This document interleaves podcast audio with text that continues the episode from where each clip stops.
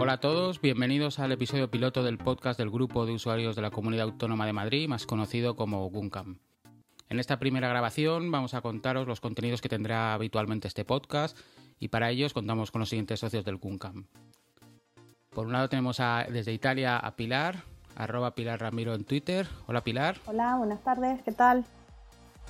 Muy bien. Vamos a darle paso ahora a Toño, arroba Caleón en Twitter. Hola Toño. Hola, buenas tardes. ¿Cómo estamos todos? También desde Madrid está Antonio. Eh, tu nick de Twitter no puedo decirlo porque es imposible. Buenas tardes, muy, muy sencillo. A Hernán, ya está. Vale, a Hernán sustituyendo es y as por 3 y 4. Eh, Alejandro, arroba Campos M en Twitter. Hola Alejandro. Buenas tardes, buenas a todos. Y Belin, arroba Belin barra baja 15. Hola Belin, ¿qué tal? Hola, buenas tardes. Y yo que soy Luis, arroba LS Blasco en Twitter.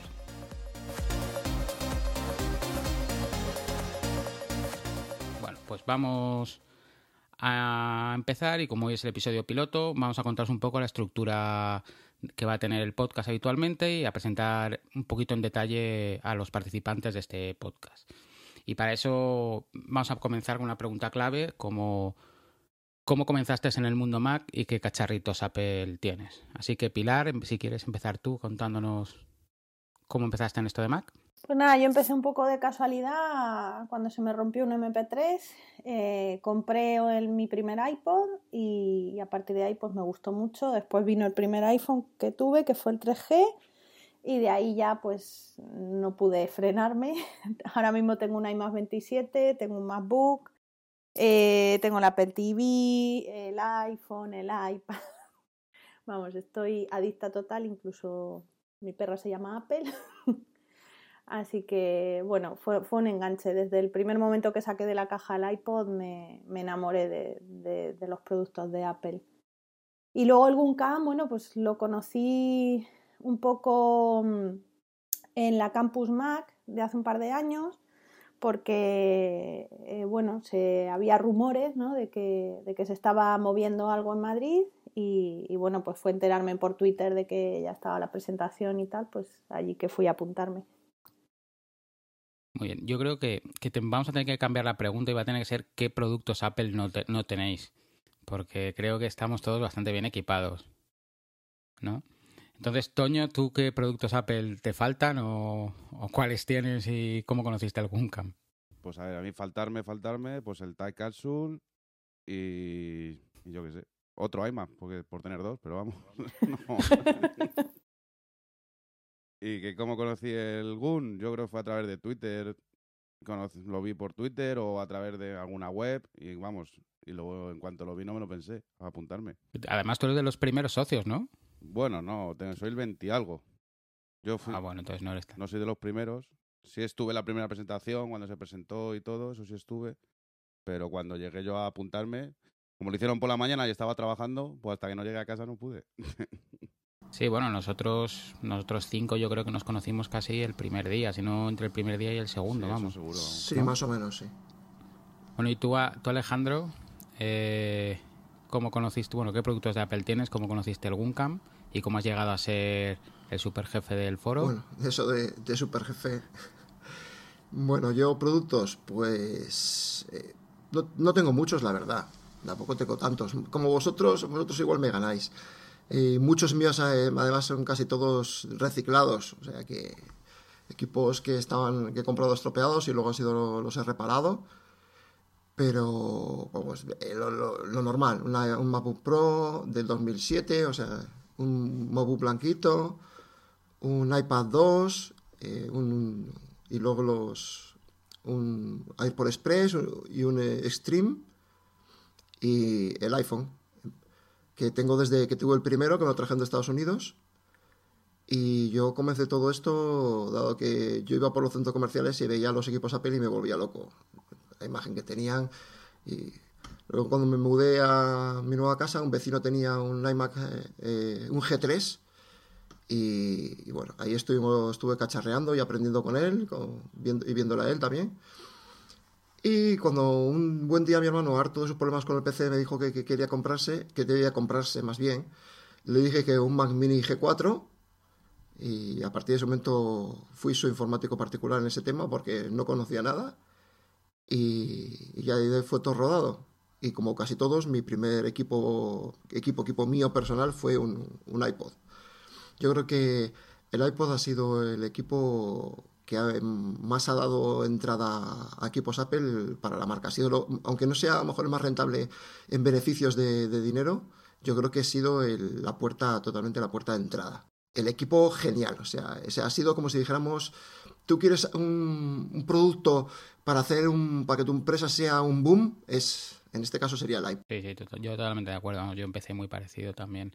Bueno, y Antonio, eh, tú lo mismo, ¿qué, ¿qué productos Apple tienes y cómo conociste el Guncam? Yo empecé con productos Apple, eh, igual que Alejandro, con un iPod Classic de 80 gigas que a día de hoy, después de un cambio de batería, sigue funcionando estupendo, vamos, es un trasto irrompible. Y tengo, pues, eh, mi equipo principal es un MacBook blanquito del 2007, que después de vitaminarlo con un disco duro de estado sólido, sigue siendo perfecto y tiene un rendimiento magnífico.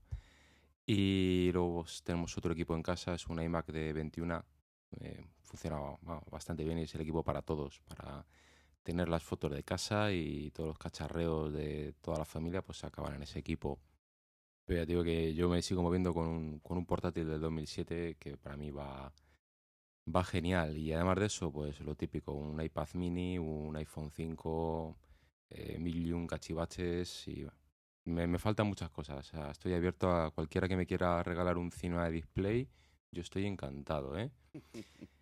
Y en cuanto a conocer algún, pues yo le conocí a través de un tweet que puso Chema Hoyos. En su época, bueno, pues yo era seguidor de Chema y de prácticamente toda la junta directiva actual. Y vi un, un retweet, eh, enseguida empecé a seguir la cuenta de, oficial de, del GUM. Y pues me, yo creo que tardé ni media hora en entrar a, a hacerla, a enviar un correo con la, a hacerme socio y enviar el pago. O sea, fue todo al momento y encantado de estar aquí. No, no, sí, eso es más o menos la sensación que tenemos todos. ¿Y tú, Belin, qué nos cuentas? Pues yo, Belin, eh, mi primer equipo Apple fue un iPhone 4. O sea que yo voy bastante por detrás de vosotros.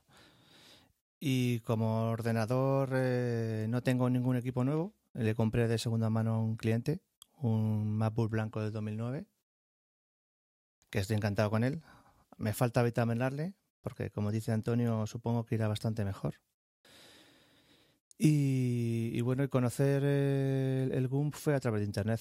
Me metí por Internet, vi que, iba a haber un GUM en Madrid y, nada, me metí a de, a de huello. Y bastante contento, la verdad. He conocido bastante gente, entre los que estáis vosotros, que, que me llenan bastante, la verdad. Muy bien, pues yo que soy el último que queda, yo empecé con el primer, como decía Alejandro, el, el iPod fue lo que me metió en el mundo Mac en el 2005, creo recordar, que me lo compré en un viaje. Eh, y desde entonces, la verdad es que no he tenido más productos Apple porque por trabajo estaba forzado a, a Windows y me negaba a, tener un producto Apple y usarlo todo virtualizado.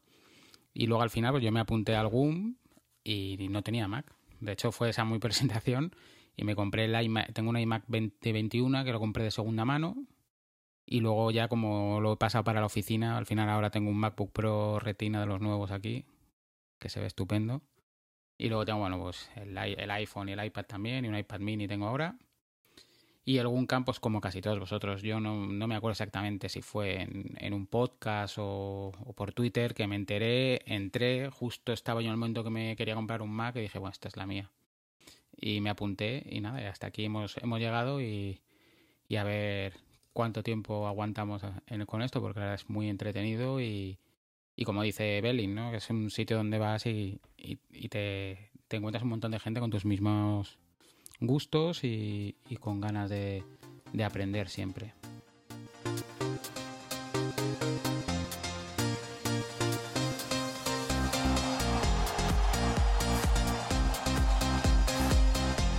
Bueno, pues ahora vamos a presentaros cómo va a estar estructurado este podcast, un episodio, digamos, normal. Estará compuesto de unas cinco secciones que os vamos a ir contando ahora mismo.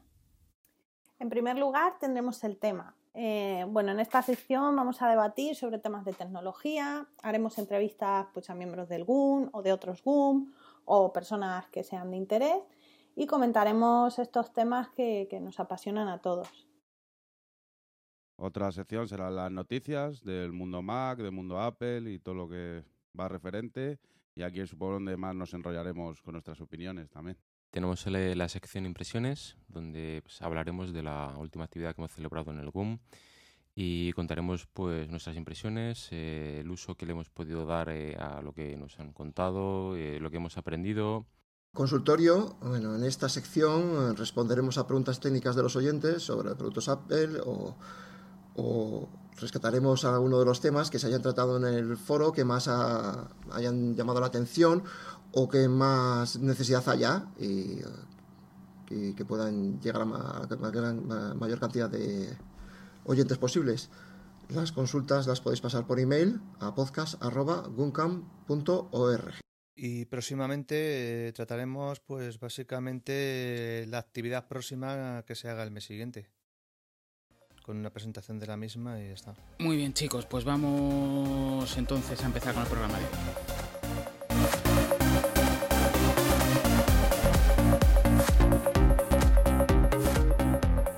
Comenzamos con eh, la sección del tema, que es en este caso va a ser la presentación del GUNCAM y de, este podcast.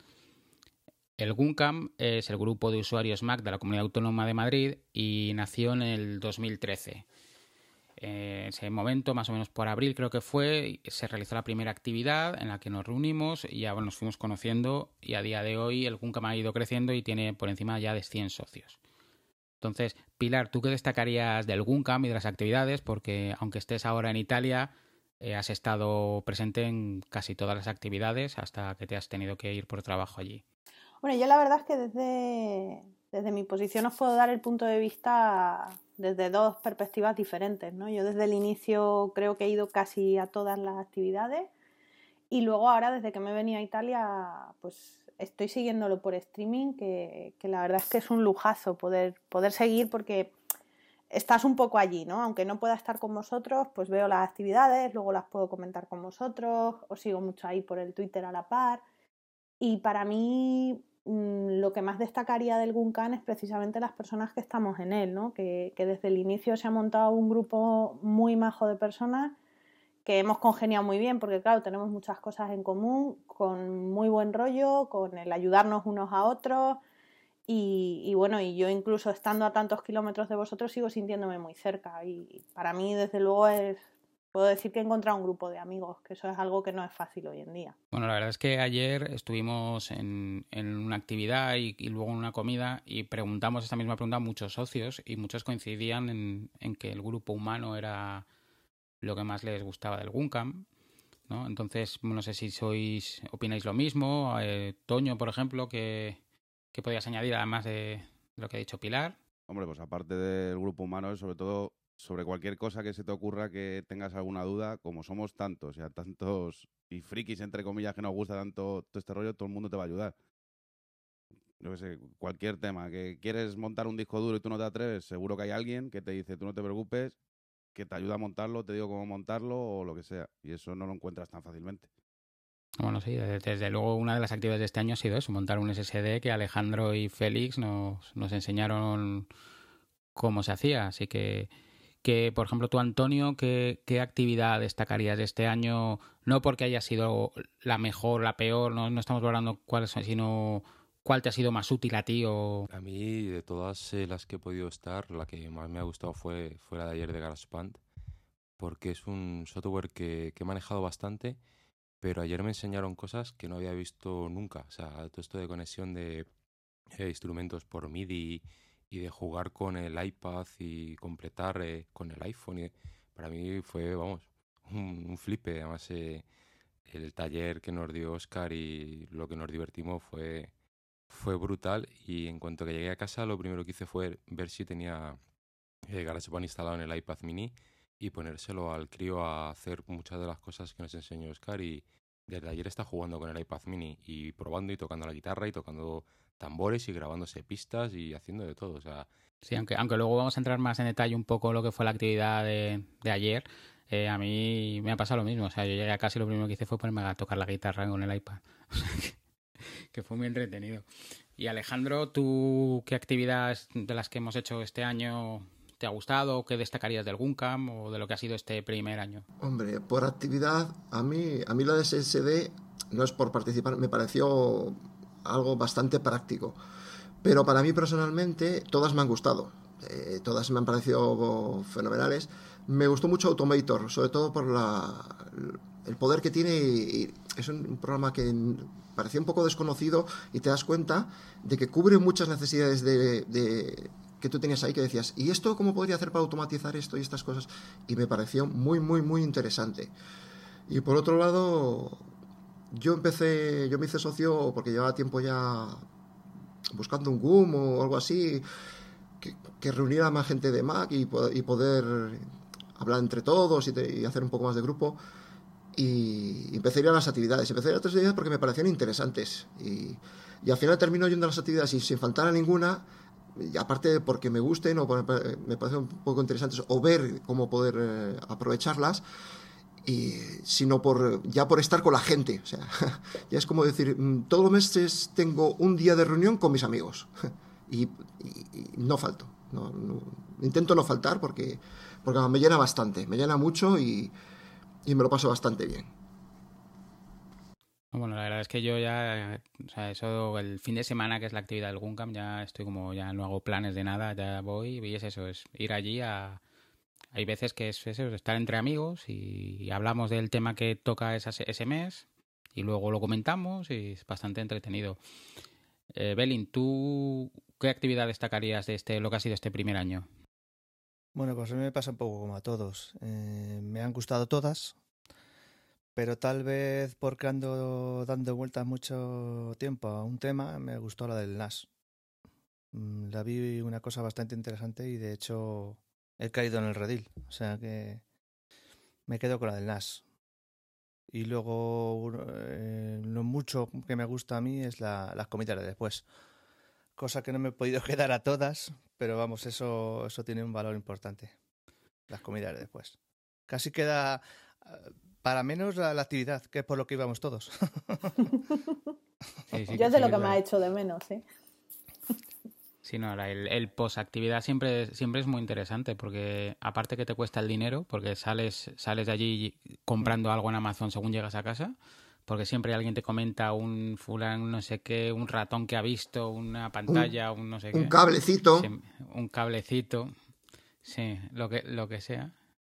Y lo que dices tú luego, luego no puedes hacer planes ese fin de semana, porque el, después de la actividad llegas a casa y te pones a trastear sobre lo que has hecho en la actividad y al final acabas todo el fin de semana liado haciendo cosas sobre la misma actividad. O sea que... Y una cosa, Toño y Pilar, que no os he preguntado, ¿vosotros qué actividad destacaríais de este 2013? Pues a mí, por ejemplo, la que más me ha servido y más agradecido es la de Hazel. Yo desde que me descubrieron que yo no lo conocía a Hazel, vamos, tengo el ordenador que empieza a moverse las ventanas ya solas por ahí. Y es una maravilla, vamos. Yo es que iba a decir lo mismo. De hecho, cuando he encendido esta tarde el iMac para pa preparar un poco esto para el podcast, he empezado ahí a organizarme las carpetas como loco, porque llevaba varios días sin encenderlo. Para mí ha sido de las más prácticas, aunque, vamos, como todos decís, me han gustado todas.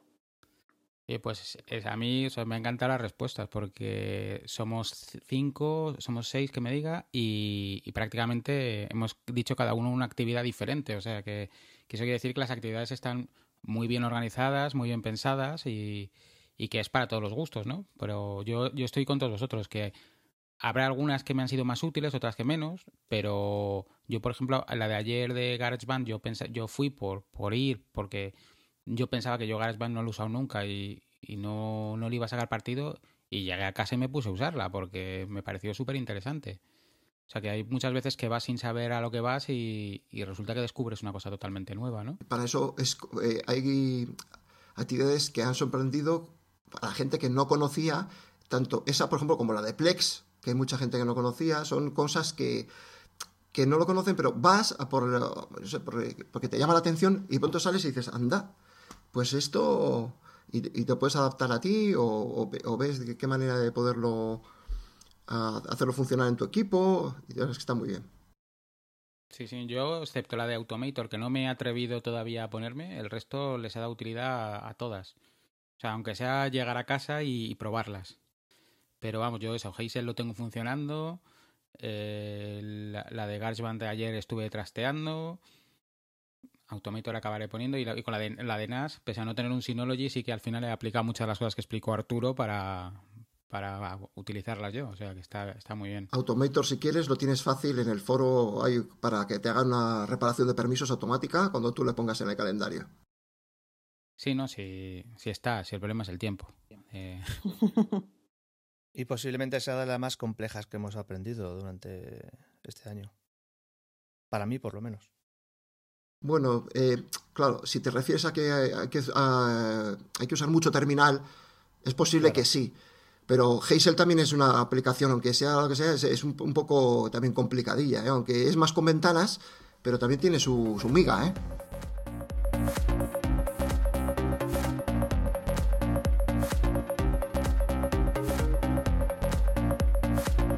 Vamos a comentar un poco eh, las noticias y actualidad del mundo Mac y de la tecnología.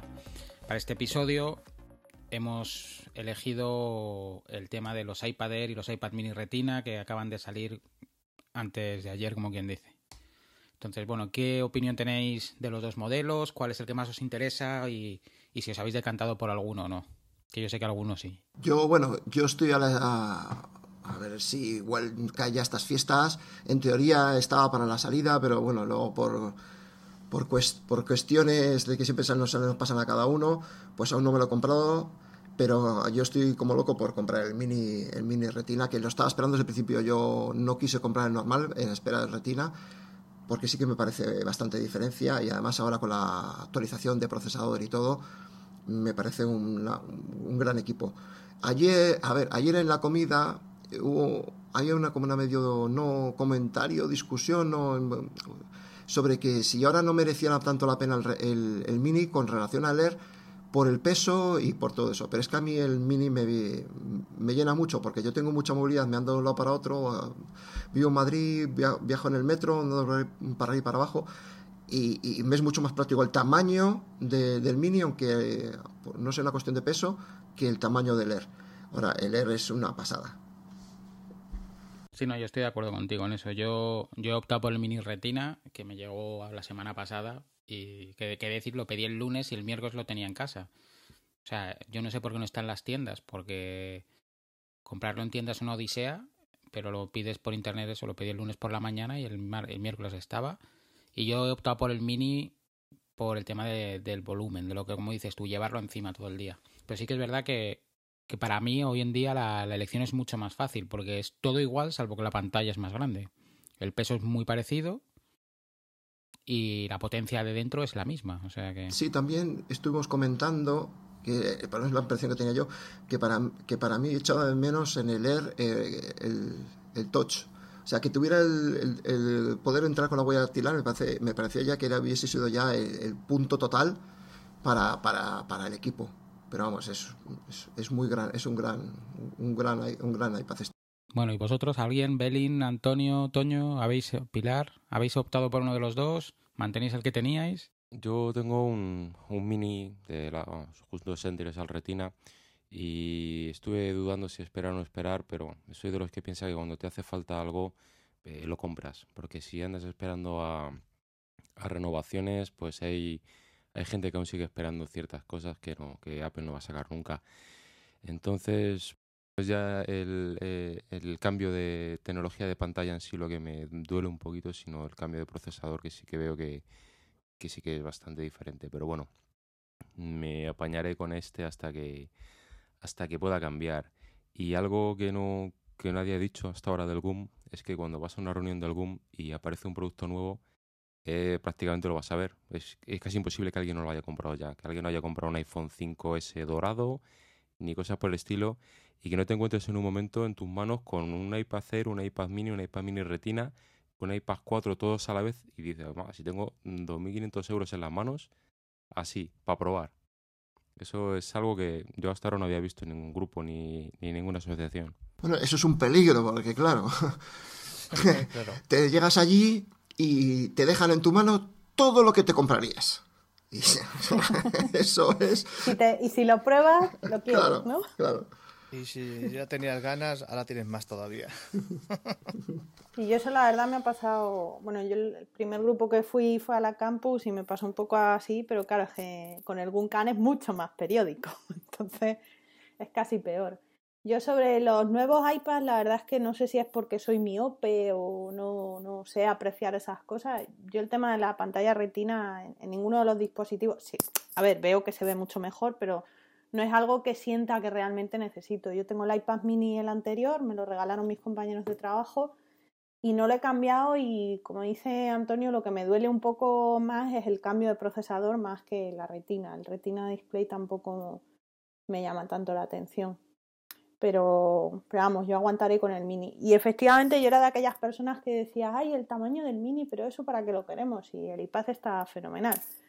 Y, y, la verdad es que ahora no me despego del mini porque es mucho más cómodo, como dice Alejandro, pues para moverte, cabe en el bolso, lo llevas con tranquilidad, no tienes que llevar ningún cacharro aparte para llevar el iPad. Y, vamos, yo del mini estoy enamorada. Yo, yo eso es una cosa que, que me acabo de dar cuenta. Eh, eh, por, por, ser miope o tener así algún... Eh, ¿Tú no notas, no notas mucho la diferencia sobre el, del retina al, al normal? ¿No notas esa diferencia? Te digo, cuando tenía el iPhone 3G y pasé el 4 ya tenía el retina, ¿verdad? ¿O fue del 4 mm, al 5? No, no. no el 4 pues cuando pasé del iPhone que no tenía retina al que tenía retina, hombre, yo los ponía los dos al lado y decía, joder, pues sí, se ve más nítido pero no noto excesivamente la diferencia. no es una cosa que realmente diga, jo, es que se ve muchísimo mejor. No lo sé, igual porque soy miope o igual porque no tengo yo ojo para estas cosas, que puede ser que tampoco sea yo tan delicada, no lo sé. Claro, es que es algo que nunca me había planteado yo. Si, si todos lo vemos igual, claro, ¿sabes? Es que no sé. Yo, yo estaba encantado, ¿eh? Yo estaba encantado con el iPad 2 hasta que lo puse al lado de una pantalla retina y dije, menuda mierda. es que eso es lo que pasa, que cuando tú... Yo tengo un iPad 2 ahora mismo, yo con mi iPad estoy aquí en casa y súper contento, que bien va, que va tal. la coges en el GUN, coges uno de los nuevos de Air y dices, ¿y qué hago yo con lo que tengo en casa? Si esto ya no se puede hacer nada con él. Hombre, yo tenía el primero, el iPad el primero cuando me, me regalaron ahora cuando hice la despedida en, en Madrid, me regalaron el iPad mini y el, primero se lo pasa a mi padre así de, de, préstamo. Pero quiero decir que yo con el primero he aguantado hasta hace pues 3-4 meses. Sí, tú tienes que tener mucha diferencia. La misma que noté yo del primer iPhone al 4 que fue el siguiente mío. O sea que era como otro mundo. Yo, por ejemplo, he pasado del iPad 2 al iPad mini retina y el, tamaño he notado la diferencia, la pantalla nota la diferencia, pero en general se, se nota que está mucho más cuidado, o sea, va todo a, increíblemente más rápido, vamos.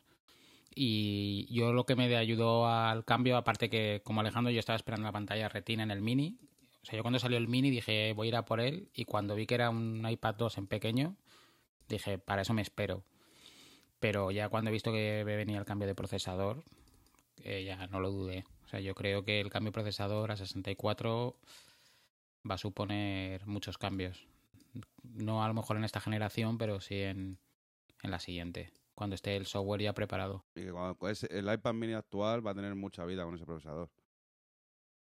Vida de actualizaciones, de todo, porque es que es un pepino. Sí, le han dado, le han dado bastante vida por delante con este, con este cambio.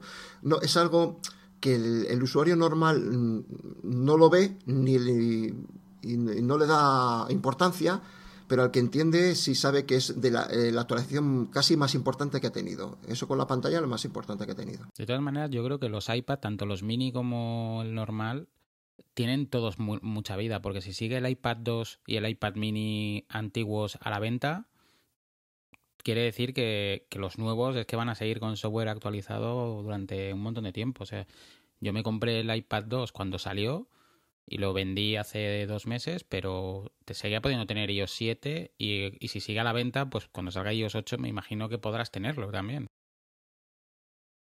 No creo yo que iOS 8 no creo que aguante ya un iPad 2. Es con el 7 y ya va justito. No sé, pero ya, pero que no es como el, es que el, eh, hay que recordar que el, que el iPad 1 se ha quedado en iOS 5, o sea que no ha seguido actualizándose.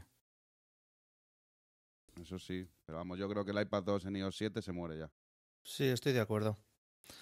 Ya algún lag hace con iOS 7 el, el iPad 2. ¿eh? Sí, va, va ya, ya va un poquito justito.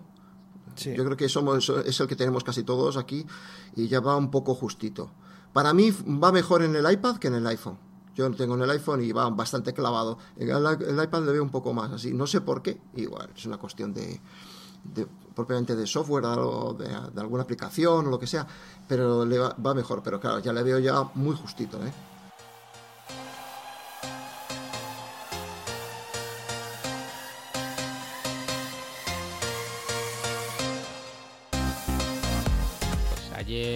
Ayer, estuvimos en el taller de GarageBand que dio Oscar y, bueno, ¿qué os pareció? Actividad ayer de GarageBand me pareció, aparte de que vi un montón de cosas de GarageBand que conocía, súper divertida, porque Oscar hizo una presentación que nos lo pasamos todo genial.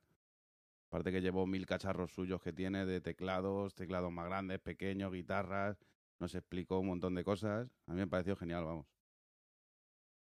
La verdad es que lo hizo muy ameno, ¿no? Muy divertido. Yo al principio pensaba que no me iba a interesar mucho la, la, actividad, la verdad, no, pues lo que decimos, ¿no? Es una cosa que no he usado nunca.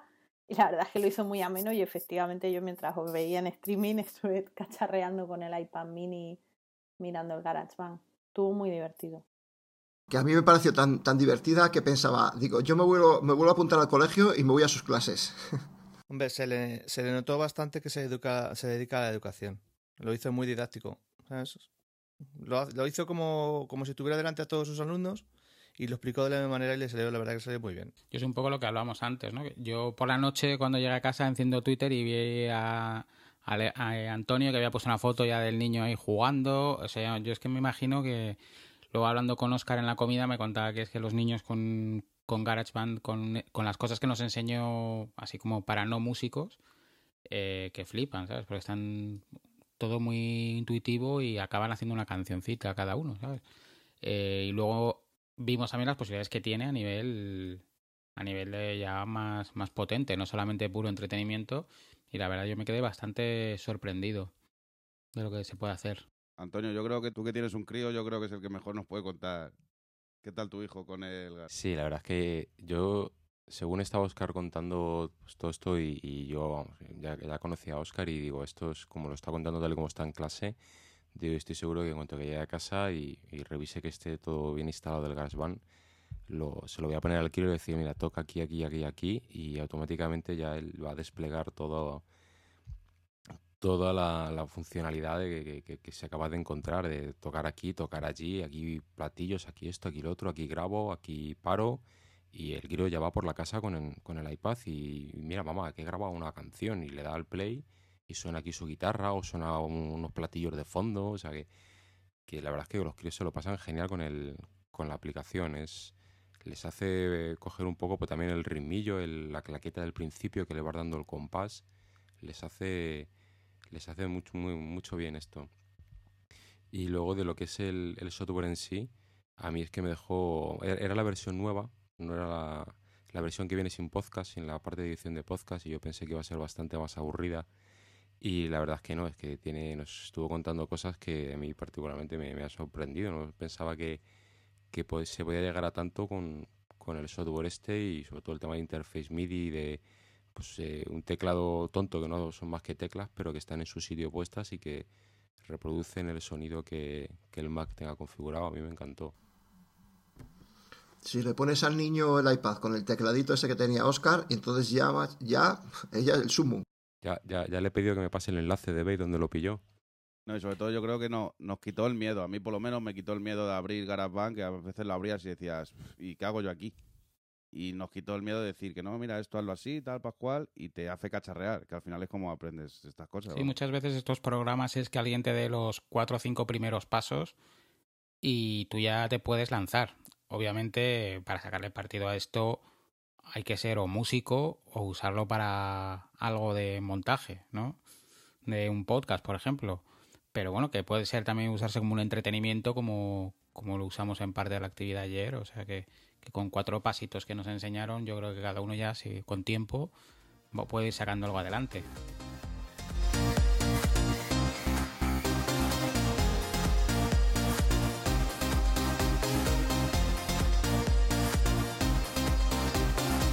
Bueno, y ahora damos paso al consultorio, la sección que, hemos llamado Alejandro Responde. Y el tema de este título ha venido a raíz de, los foros del Guncam, que os recomendamos que visitéis, porque allí se tratan muchos temas, se responden muchas dudas.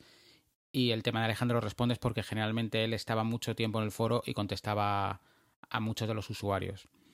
Entonces eh, hemos decidido llamarlo así, aunque bueno, intentaremos ayudaros todos, cada uno en lo que pueda. Os recordamos que podéis mandar vuestras consultas por mail a podcast.guncam.org. Y en el capítulo de hoy, pues para no extendernos mucho y ser un poco breve, vamos a hablar de, la batería Romos, que tanto juego ha dado por Twitter y, que bueno, y que queremos recordar que, inició en una, se salió todo de una conversación que, comenzó en el, en el foro del Guncam. Entonces, bueno, que habéis caído, habéis comprado la, batería, habéis sido los que la ha pillado a, 7 euros, a, 18. Eh, yo no, yo no sé quién fue el primero, que no sé si fue Toño el que, el que, el que la encontró. En, se, empecé, se habló del tema. A mí me pasó que en la actividad de Plex eh, yo llegué y no me di cuenta que no había cargado el teléfono esa noche y estaba sin batería. Entonces estuve pidiendo por ahí a ver quién tenía un cargador o un cable para poderlo cargar y al sentarme al lado de Toño, Toño sacó una batería, bueno, algo impresionante. Aquello cargaba hasta los tanques del ejército. Una maravilla. Y me lo cargó en un pispas. Y, yo pensé, digo, pues me tengo que comprar una batería. Se abrió un tema en, el foro y, yo encontré una que me, interesaba bastante, que es la que al final me compré. Yo no, la Romos la he comprado luego de rebote para aquí para casa, pero yo me compré otra, una, una Pibel y de 2200 miliamperios y creo que ya no fue, no sé si fue eso, otoño alguien la sacó que había encontrado esta súper barata por, por, Amazon, que era de 2000 miliamperios y que tenía su linternita y, y estaba a un precio de derribo, vamos. Y a raíz de eso, pues empezó todo el mundo a comprarla y a, y se empezaron a ver las diferencias de unas con otras y esta es que, es que arrasaba. La batería no la, no, la encontré yo, vamos, la batería. Yo tenía, yo tenía, yo tenía dos, porque yo llevaba una de 7000 y otra pequeñita parecida a la que tienes tú, Alejandro. Pero yo no la encontré. Lo único que yo, después de que ha salido en el, en el Gun, yo ya la octava. Es que no, no sé, no recuerdo bien quién fue, pero que la. Fui yo. Ah, fuiste tú, ah, fuiste tú, Luis, pues eso. Que la pusiste y dices, pues yo he encontrado esta. Y ya, cuando. Eh, ya, claro, la diferencia de precio, la mía creo que costaba 14 euros sobre, sobre esta, pues. No es mucho dinero, pero lo suficiente como para decir, pues que dure lo que dure. Sí, no, yo también fue en una, en, una, comida que me quedé sin batería, vi la de Toño, que es la que tienes tú, el pintalabios, y, y pues, estaba buscando esa, y de repente me apareció esta y dije, jolín. Y fue que Agustín creo que preguntó en el foro si alguien le podía recomendar una, pusimos esa, y maldito el momento que no pusimos un enlace afiliado de Amazon, porque unos centimillos, pero con todo lo que ha rulado y todas las que se han debido vender, nos había dado para, para una comida, por lo menos. ¿Quién más? ¿Alguno más lo habéis comprado? ¿La estáis usando? Yo en mi caso voy contra corriente. Yo he comprado la del pintalabios porque me gustaba más.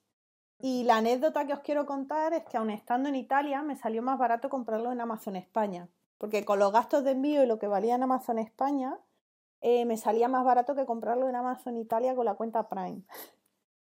Y nada, y me llegó súper rápido, ¿eh? me llegó en esa misma semana y, bueno, tengo una pues como la de Alejandro, la Pibel esta, lo único que la cogí un moradito, que soy así yo muy... Que, gracias a eso hemos descubierto que tú puedes estar en Italia y pedir a Amazon con una cuenta española.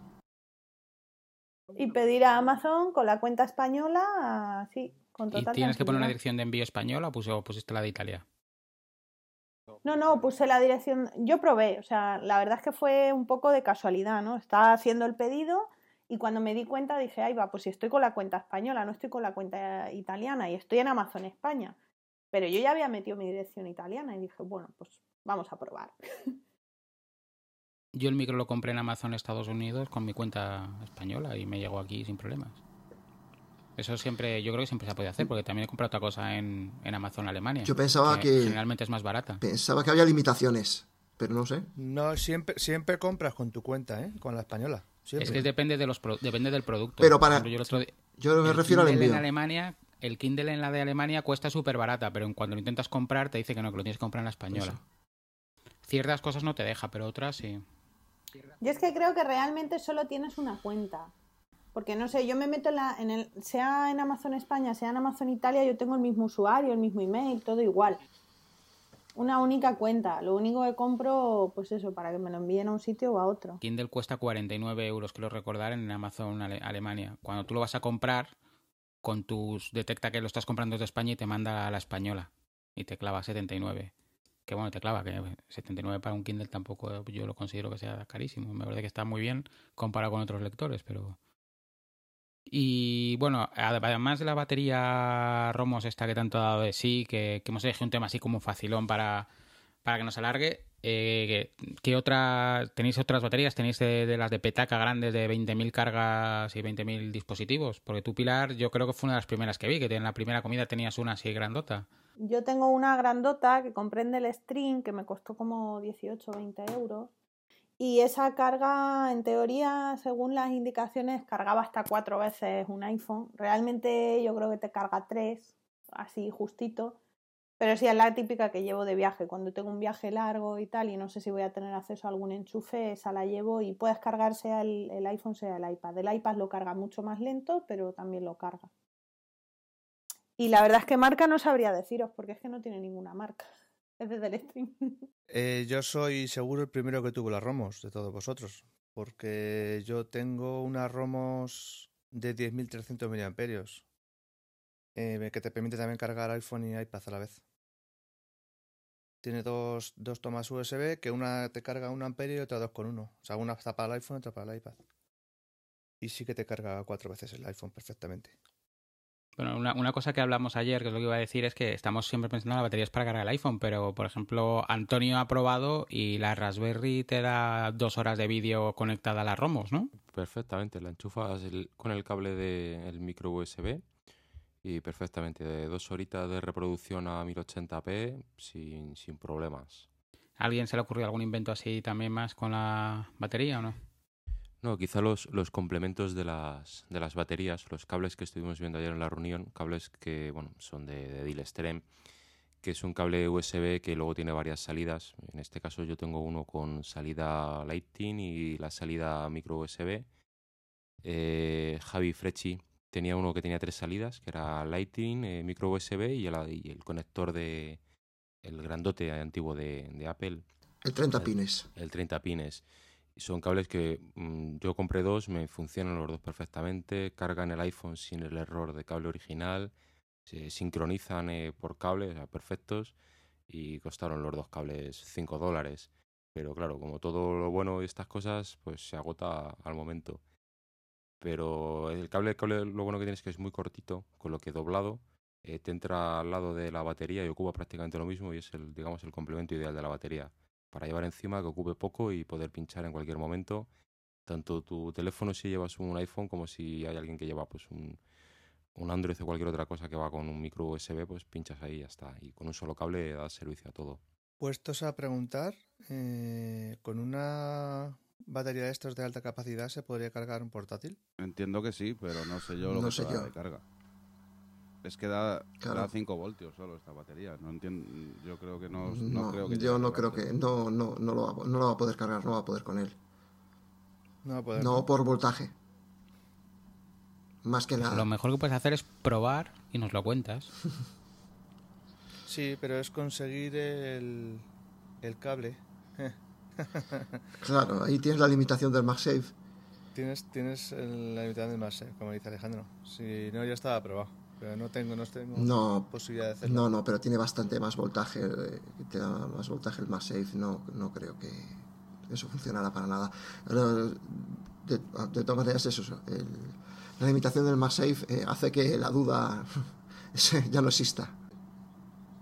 Ahora mismo, mi, por- mi portátil ah, necesita 16, a- 16 voltios. para Por eso te estoy diciendo que de, de 5 a 16 no, es que ni, ni sigue ni se inmuta. De todas maneras, si quieres hacer la prueba, yo te paso un enlace para comprar los cables de recambio para el MagSafe, por si se te rompen. Y lo único que, claro, aquí te vienen con los cables pelados en la parte de, de la petaca, que es para en teoría quien tenga quien sean manitas poder reparar el suyo. Si quieres hacer inventos con ello, valen pasta, pero, pero ahí te, lo puedes comprar. Pero vamos, con 5 voltios yo te digo que no, no me te merece la pena gastarte ese dinero porque no. No te lo va a cargar.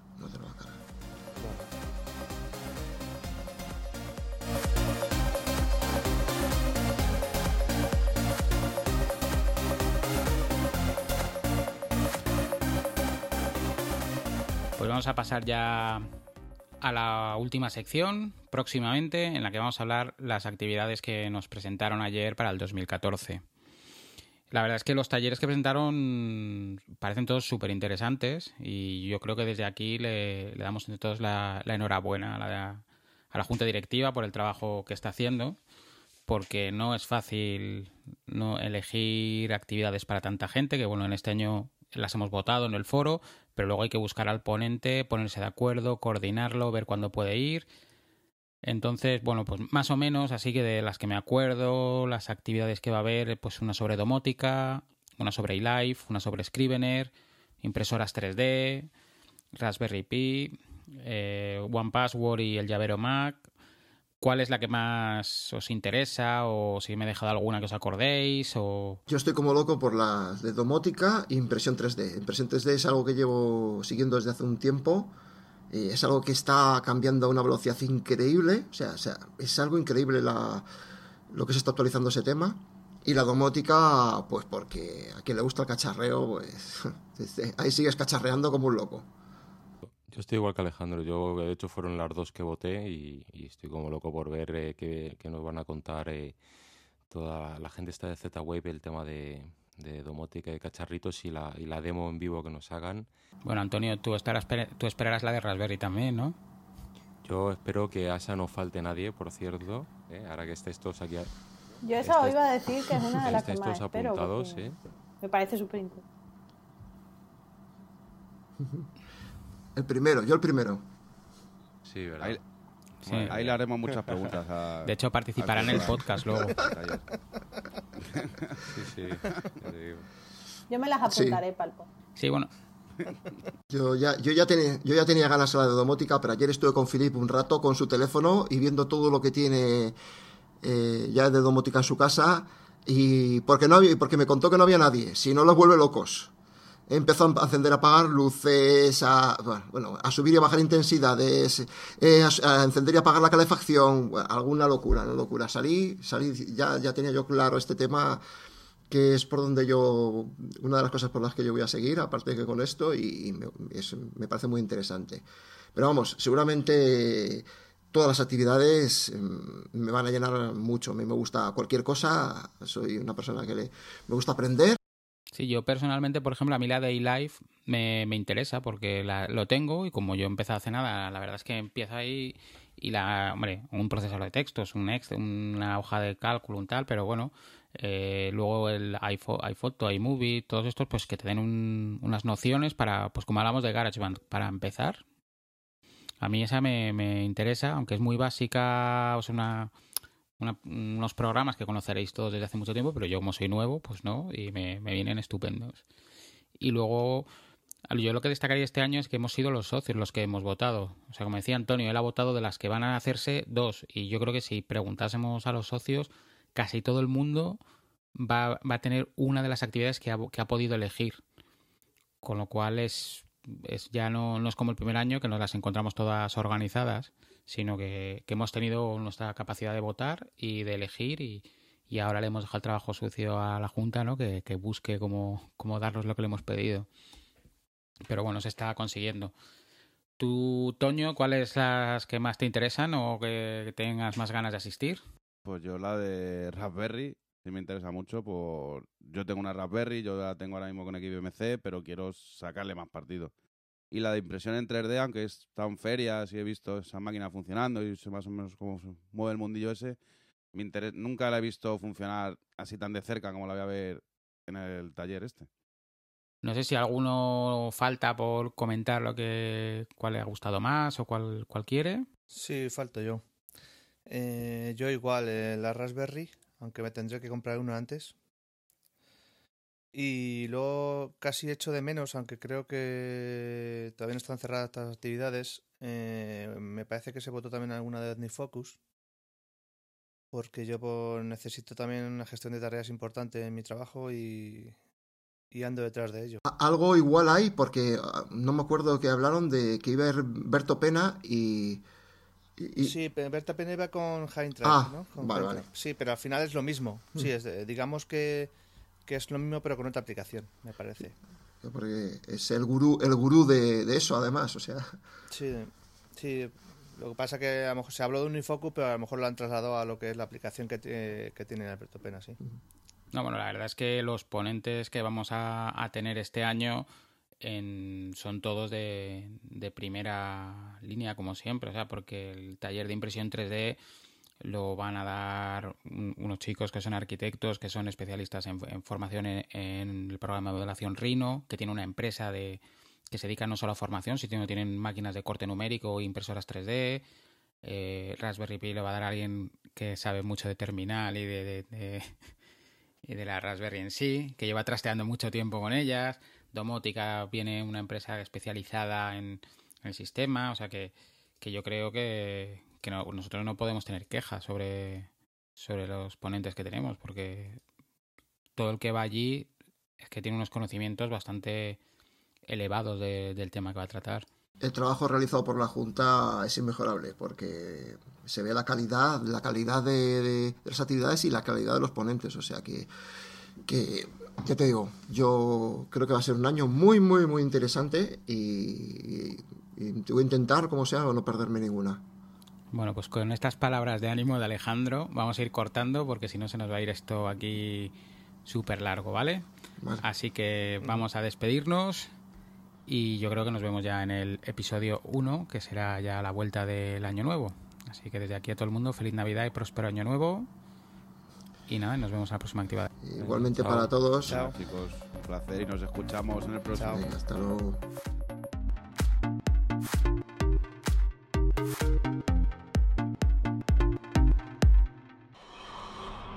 El grupo de usuarios Mac de la Comunidad Autónoma de Madrid no se hace responsable por las opiniones de sus socios o invitados que hablan siempre a título personal. Puedes encontrar este podcast y otros interesantes contenidos, así como los datos de contacto del GUM, en la web www.gumcam.org. Si quieres suscribirte puedes encontrarnos en iTunes y si quieres contactar con nosotros puedes hacerlo mediante la dirección de correo podcast.guncam.org, en la cuenta de Twitter guncam-org, así como en el apartado específico dentro de la página de la asociación Guncam. Si te ha gustado este podcast, entra a iTunes y valóranos. valóranos.